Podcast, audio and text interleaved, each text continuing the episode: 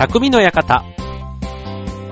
川崎匠です。調和表 .com の協力でオンエアしております。はい、えー、桜の満開の季節ということでね、えー、今週末までが、まあ、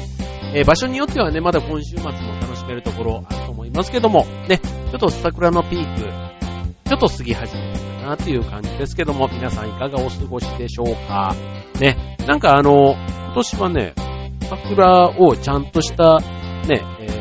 有名な場所というか、それこそね、上野公園、緑か口だったりね、まあ、あの、都内に出なくてもね、あちこちこう、あの、有名なスポットはありますけど、そういったところでね、本当にもう、周り、見渡せば桜みたいなところちょっと行ってみたいななんて思っていたんですけども、まあ、これもきっとね、桜が今回は長く楽しめるでしょう。3月末ぐらいに結構天気予報が出てた、そんな影響もあるのかなと思う。結局なんかそう思ってるとね、あっという間になんかタイミングを逃してしまって、まあとはいえ、やっぱり日本は桜の国なんだなって思うんですけども、こうちょっと街を歩けば、ね、別にまあ、その桜のね、有名なスポットとまでは言わないまでも、例えば校庭、ね、学校の校庭なんかにも桜があったり、しかも大きな公園じゃなくて、ね、小さな公園でも、なんか一本二本、意外と立派な桜が植わってたりするんですよね。で、しかもそんな別に大きな公園じゃないでるわけではない。でただやっぱりその下のね、桜の木の下にあるようなベンチで見わこう見上げれば、うん、なかなかね、ああ、いいなっていうふうに思えるぐらい、こう立派な桜がたまたまあったんですけども。で、あとはこう、やっぱり街並みのね、こう桜並木というか、普段何気なく通ってる車とかで走ってたら気づかないようなところも、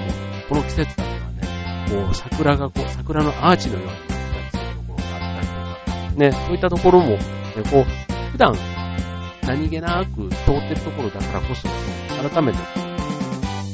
その時期だから楽しめる桜とか、遠くに行かなくても、ちょっとね、やっぱり外には出ない。楽しめないっていうのがありますけども、あ、なんか、いいなぁなんて思いながら、はい、この、1週間ぐらい過ごしてきましたけど、はい、皆さんもどこかね、桜、もう、Facebook なんか見てるとね、もうみんながみんな、いろんなところの桜をいろんな、ね、時間に、いろんな楽しみ方をしてんだなぁなんて思いますけども、しかも日本人、まあ、日本に来た海外の方からね、桜がすごく美しいことを言うと、なんか、ね、日本のその四季の良さとか、なんか海外の方のそういうあの感想を聞きながら改めてまあそういうね、えー、お出かけにもね、ちょうど春の時期、いいところたくさんあるわけですけども、僕がこの春おすすめしたいのは、工場見学。僕の住んでいるあの千葉県の船橋市というところなんですが、これあの、工場がとても多くて、海の方に行けば食品コンビナートみたいな感じで、食品の工場がね、いろんなそれこそ名だたる、食品メーカーね、お菓子工場とかお菓子メーカーだったり、あとは、冷凍食品メーカーとか、そういったところの工場が、まあ、主にそこで作られたものが、ね、都内首都圏に中心に出荷されるんですけども、まあそういうものがあったり、で、まあその中でも、まあ僕が実際に行った工場の中でおすすめなのが、石井の、石井食品、石井のミートボールの工場ですね。こちらはあの本当にミートボールの生産過程から、あとは出来たてほやほやのミートボール。ね。ミートボールって言うとなんとなくこう、ね、一旦こう冷凍食品、冷凍食品冷蔵というかね、まあそういう、やっぱお弁当用の、なんかそういう保存にも効くみたいな、なんかそういったイメージが強いから、やっぱもともとは冷たくて、それをね、こう湯煎とかして温めたものを食べる、なんてイメージが強いかと思うんですが、出来たてほやほやを食べられる、なんていうのは、やっぱりこう、特別な、ちょっと、あの、一味も二味も違うなぁなんて食べてから思ったんですそういうものがあったり、あとは、札幌ビール工場ですねこれはまあどっちかというと大人向き。ね、さっきのミートボールは子供、親子で行ってね、楽しめる工場だとすれば、大人だけで言えばやっぱり昼間からね、こうビールのうんちくを聞いたりね、出来たてのね、生ビールを試飲できたりっていうのが、やっぱりビール工場の醍醐味になるのかなと思うんですけども、はい。で、まあ、このね、えー、千葉県の札幌、あ、千葉県の札幌ビールの場工場、ジンギスカンの工場、レストランで併設されているので、まさにね、昼間から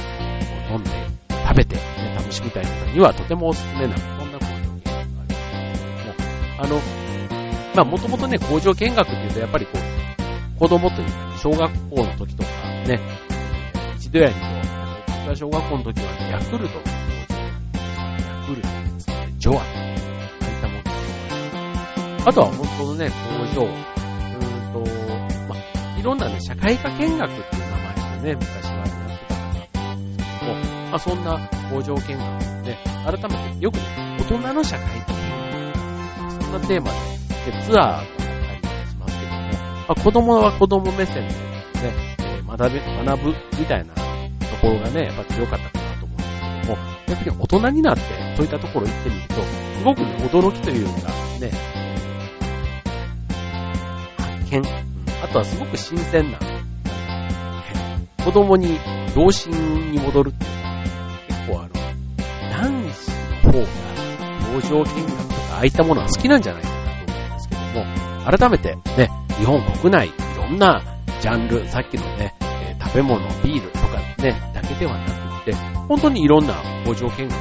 あるんですね。はい、今日はその中から、えー思わずワクワクが止まらない工場をご紹介したいと思います。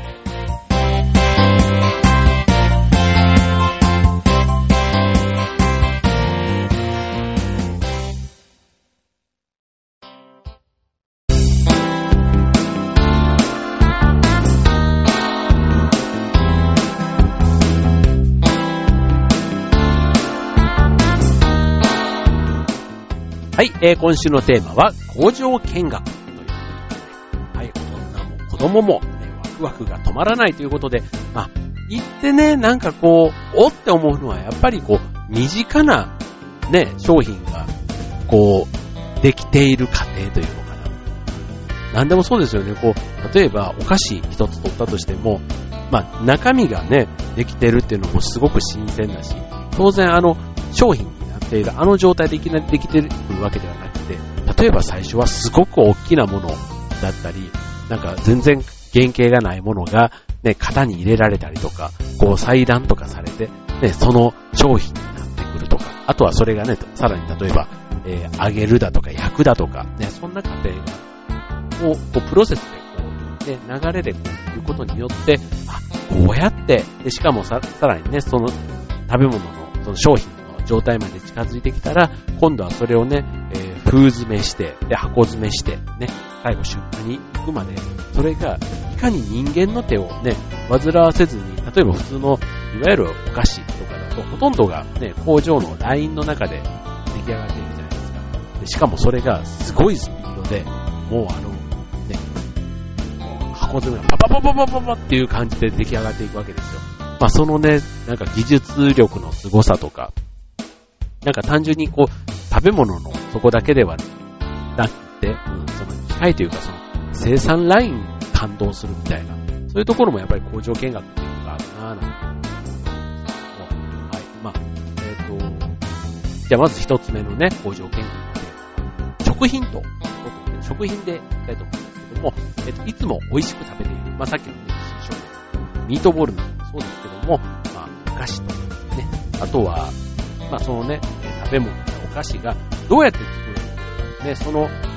美味しさ、密みたいなところを、学べるのが、まあ、この食品の面白いところかなと思うんですけども、えーと例えば、ね、いろんな、本当にいろんなメーカーというか、会社さんが工場見学でやってるんですけども、えっ、と、食品の中で言えば、例えば、首都圏の会社と、森永製菓、ね、森永製菓、神奈川県横浜市鶴見区、鶴見工場。でこちらは、えっと、森永製品の試飲とか試食があるということなんですけれども、えっと、まあ、有名なのはね、えキョロちゃん、ね、チョコボール、ね、チョコレートの、まあ、チョコレート菓子。だけじゃない、例えば小枝とか、あとは森永ダース、ね、ダース、ね、あとは、えー飲み物にミルクココアとか、ね、そういった森永製菓主力商品、ね、楽しむ工場ね。はい。えっと、これね、ちなみに森永製菓の一番大きい工場、鶴見工場なんですけども、えっと、見学コースでは、まずエンゼルホール、エンゼルマン。それだけでちょっと興奮します。エンゼルホールでレクチャーでさらに映像や紙芝居を用いて、え、楽しめるようにしている。ね、やっぱりこう、勉強というか学びの施設という、楽しんでもらっているというところが工場見学です。はい、で、その後、え工場のラインをじっくり見して、しかも食べ物のね、工場ですから、エアウォッシュ、体のゴミなどを吹き飛ばして、ね、徹底した衛生管理ができているという意味で言うと、ね、やっぱり森永商品を食べるときの信頼、食の安全みたいなきるというのが、えー、こちら、森永製菓工場の魅力ということですね。はい、結構あの、一回行くとね、まあなかなか同じところ行く機会って少ないと思うんですけども、まあ実際にね、行った方の話をちょっとご紹介すると、やっぱり行くたんびに、こうね、新しいというか、新鮮な、こう、感動というか、だから今回の森永さんのやつだと、例えばハイチュウとかもね、作ってたりするらしいんですけども、まあ、その、ね、作ってるラインとそうじゃないラインがいろいろその日によっても違っているということで、うん。で、ところどころでこの試食があるな、んかそのチョコレート菓子とかがね、出来たてほやほやが食べられるものとか、あとは市販されていないその試作品みたいなものをねなんかいただくことができたりするということで、やっぱりなんかそれはね、えー、大人も子供もそれぞれの場で楽しめるというのが魅力ということですね。はい。どうでしょう。じゃあ続いて、えこちらもう一つお菓子ご紹介すると、グリコピアイースト、こちら埼玉県に、グリコの工場変化ね。はい。こちらはまあ、あの、作る楽しむ、ワクワクさせる、そのグリコの精神がふんだんに盛り込まれたユニークな工場見学施設ということで、あの主力のね、有名なポッキー、プリッツ、ね、そういった製造工程が楽しめるということですね。こちらの、さすが、プリということで、えーと、例えば中でツアーがクイズ、クイズチャレンジツアーあとは1500点に及ぶおもちゃ。あれです。食玩ってやつですね。ね、おもちゃがされるミュージアムゾーンがあったり、あとオリジナルのお菓子を手作りしたりすることもできるということで、やっぱりこの体験物ができるっていうのもまたこのね、えー、工場見学の一つ、コンテンツのね、魅力の一つなんだろうなと思いますね。あと、グリコといえば、やっぱりあのトレードマークのね、ランナーですよね。あの、道頓堀のね、橋のところにある大きな、ね、あれ、まあ、グリコのね、あれ、グリコーゲンなんですよね、グリコって。ね。で、えー、一粒で何メーターですね。400メートル。ね、それぐらいのこうね、エネルギーランナーのね、こう大きな、もうまさにそういうところで写真撮ったらついついまたこれもできたよってこうアップしたところだと思いますけども、あの、記念撮影がそういうところでもできて、だいたい、えー、70分ほどで、有料のそういう体験コーナーとかやったりすると、プラス30分とかで、まあ大体1時間、1時間半ぐらいというところで、えー、楽しめる。ね。はい。こちらもあの人気施設ですから、ぜひね、行かれる前には予約をされた方がいいかなと。はい。ということで、あと他にもね、いろいろ、あの、雪印の工場だったり、あの、食べ物ですね、食品という理屈といえば、まあ、関東周辺のねちょっと郊外に行んですけども、やっぱたくさんあるので、ぜひね、ちょっと工場見学、あと人気とか調べてみると、週末に行ってみたいところ見つかるかもしれませんね。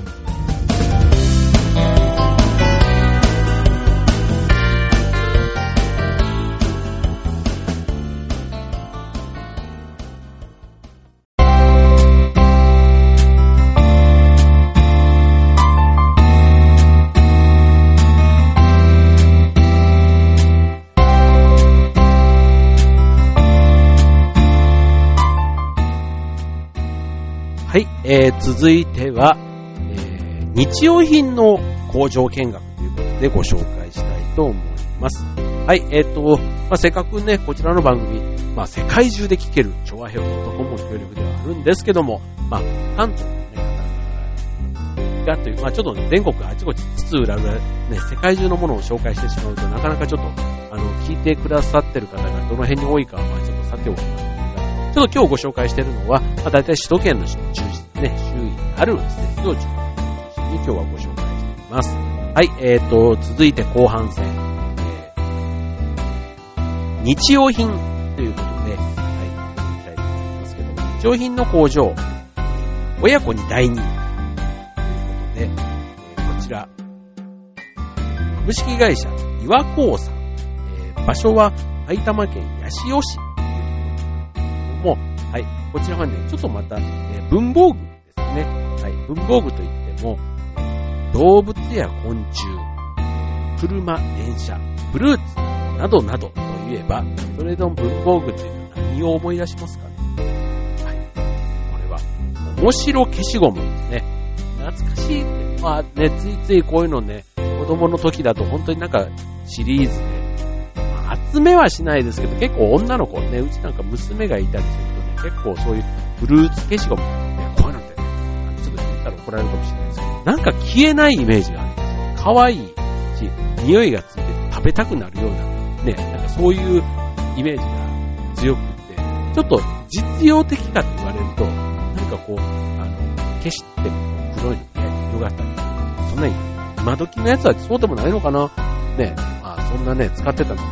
うん十年前の話ですから、その当時と比べたら、やっぱりこういう面白消しゴム、ね、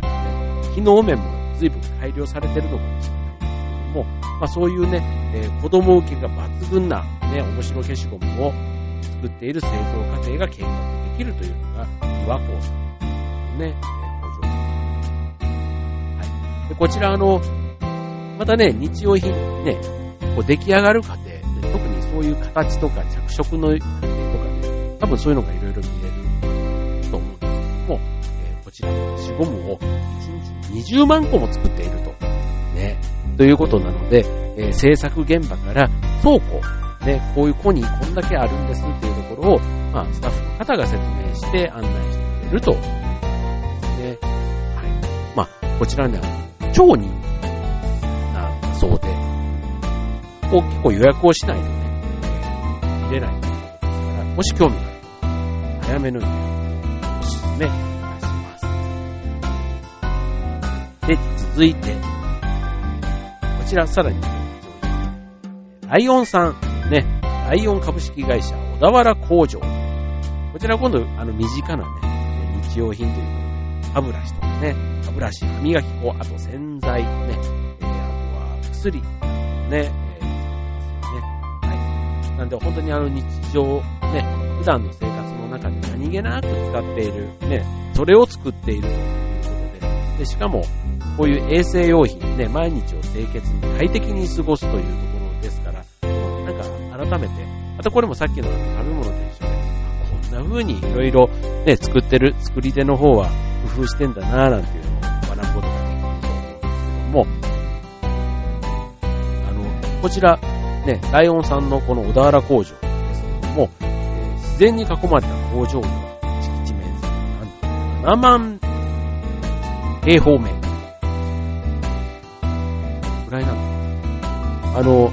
工場に行くとね、可愛らしいあの、ライオンちゃんの看板がね、えー、出迎えてくれて、えー、映像とスタッフの方がね、90分かけてじっくり工場の中を、ね、案内してくれると。あと嬉しいのが、お土産がついてくるというとこ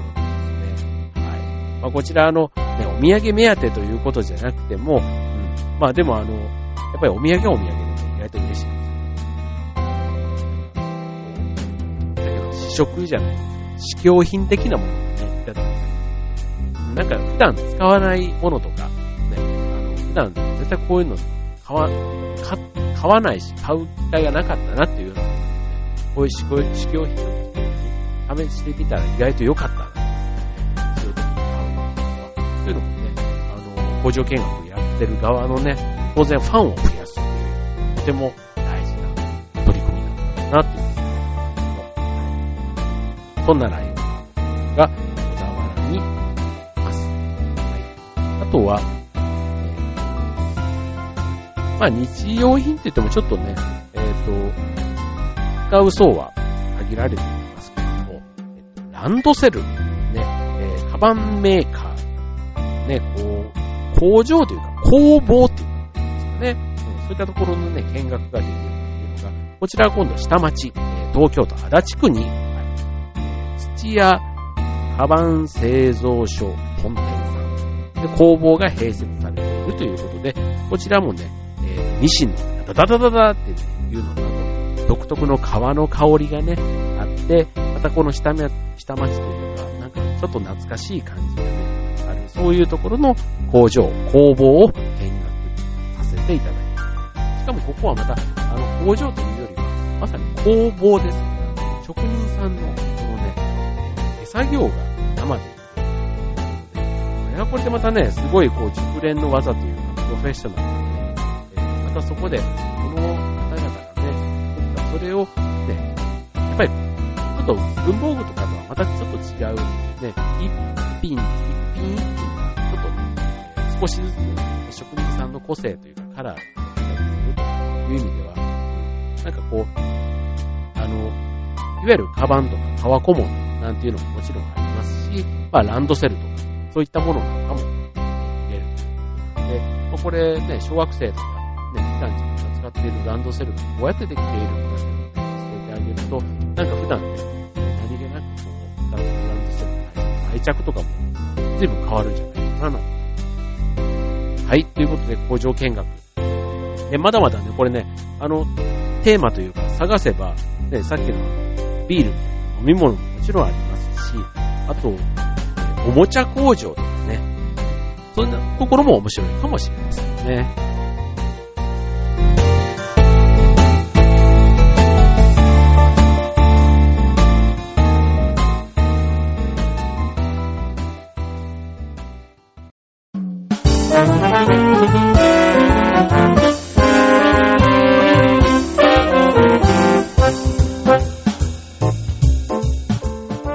えー、今週のテーマは工場見学でお送りいたしました。はい、えっ、ー、と、まあ、工場見学ね、やっぱりこう、体験ものっていうのがね、あの、キッタニアとか職業体験なんかもそうでしょうし、あとは、ね、体験もの、ね、料理教室とかね、ああいったものもね、やっぱり体験を通じて、こう、やっぱり、なんていうの、別にテレビとかでね、見るだけではなくて、こう行って、なんか五感を刺激してくれるみたいなところ、実際に食べてとかね、えー、なんかそういったところがセットで、そのコンパクトに1時間から1時間半ぐらいでまとまっている工場見学っていうのはね、本当になんか、あの、ある意味、テーマパークみたいな感じの要素ような。決して遊びじゃないけど遊びのようなみたいな、ね、そのちょっと、あの、中間みたいなところ、うん学びのような遊びのような。だからちょっとしたね、こう雑学というか、こういう番組で話をしたくなるような、うん、そういったネタをね、えー、こう、わかりやすく用意してくれてるというところが魅力なんだろうなって思います、うん。あとは行ったら行ったで、ね、親も子供もじゃないですけども、あの友達と行ってもそうですけども、やっぱり同じ内容をこう一緒に共有できる楽しみっていうのかな。うん、ね、なるほどって思うのも一緒に共有できるし、美味しいな、感覚も共有できる。うん、だから、ちょっと、ある意味旅行に行った時のね、発見というか、驚きというか、ワクワクというか、なんかそういうのをね、体験させてくれる場所のようですね。はい。まああの、いろんなね、それぞれの工場がね、お客さんを楽しませようと、ね、いろんな切り口、そういう工夫しながら、それぞれの商品をそういう意味ではなんか、ある程度のね、もう合格ラインはそれぞれきっとクリアしての、ね、えー、取り組みなんだろうなって思うと、なんか安心してね、いけるっていうのがありますしね。あとはその、自慢の商品だったり、ね、さっきのその、未発表というかね、発売前の試作品みたいなものもね、なんか先取りで体験できちゃうんだっていうのもね、ちょっとお得感がするっていうのがいいかもしれないですね。はい、ということで。まあ、こちら工場見学、別にあの、あの、旅先というかね、ちょっと地方の方にも意外と工場はあったりしますので、まあ、旅行がてらとかね、あとはちょっと立ち寄る、ね、えー、ところに1個組み込んでみると、まあ、1時間半ぐらいということで言えば、ちゃんとね、スケジュールで予約を立てて、ね、入れていけば、意外と、あの、充実した、ね、旅行の一コンテンツとして考えても、ね、すごくいいかもしれませんね。はい。まあ、これからね、ゴールデンウィークのまあ、遠出は難しいけどっていう方なんかも、ちょっとこれ、日帰りのね、えー、企画としてやるには十分楽しめるんじゃないかなと思います。はい。今後のね、参考にしてみてください。はい。ということで、今週の匠の館、ここまで。はい。えっ、ー、と、ちょっとね、寒い、え時が一瞬あります。はい。まだね、花粉の季節だったりもします。はい、体調気をつけて、えー、楽しい春、えー、もうすぐね、春休みもやってますので、ね、えー、もう終わっちゃうか。終わっちゃいますね。はい、学校も始まります。はい、えー新学期、ね、え風邪聞いたりとかね、体調崩さないように、え元気にお、はい、えー、ここまで、バイバーイ。